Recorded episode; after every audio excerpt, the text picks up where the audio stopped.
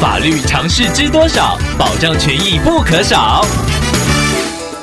欢迎收听《法律知多少》时间，我们请到台湾瑞银法律事务所律师郑瑞伦来为您解答法律上的疑惑。各位听众朋友，大家好，我是郑瑞伦律师。郑律师您好，听众朋友马克透过官网留言板想要请问您，他目前银行有房贷，但是因为之前发生了一些意外，想要申请暂停缴款一年。银行人员说需要借贷人的签名盖章才能申请变更事项，但是借贷人目前瘫痪。没办法签名。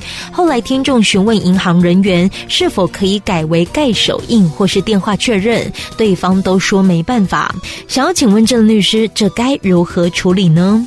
民众在完成购物贷款以后，如果遇到意外事故，或者是暂时有其他的财务规划，是可以利用银行的房贷宽限期优惠来减轻经济压力。本案中，听众朋友应该就是想申请暂时停止摊还本金，只缴利息。一般来说，房屋贷款契约会有允许申请房贷宽限期的条款。至于要变更契约内容，当然是必须要有签约，也就是借款人的签名。那按照民法的规定，盖章或者是盖指印是可以达到和签名同等的效力。也就是说，只要贷款人有想要变更契约的意识，即使贷款人目前无法亲自签名，仍然是可以选择其他方式来代替签名，来完成变更契约程序的。建议听众朋友可以向贷款银行加以询问，如果仍然遭到刁难，也可以考虑向金管会检举。以上希望律师的回答可以帮听众朋友解惑，谢谢。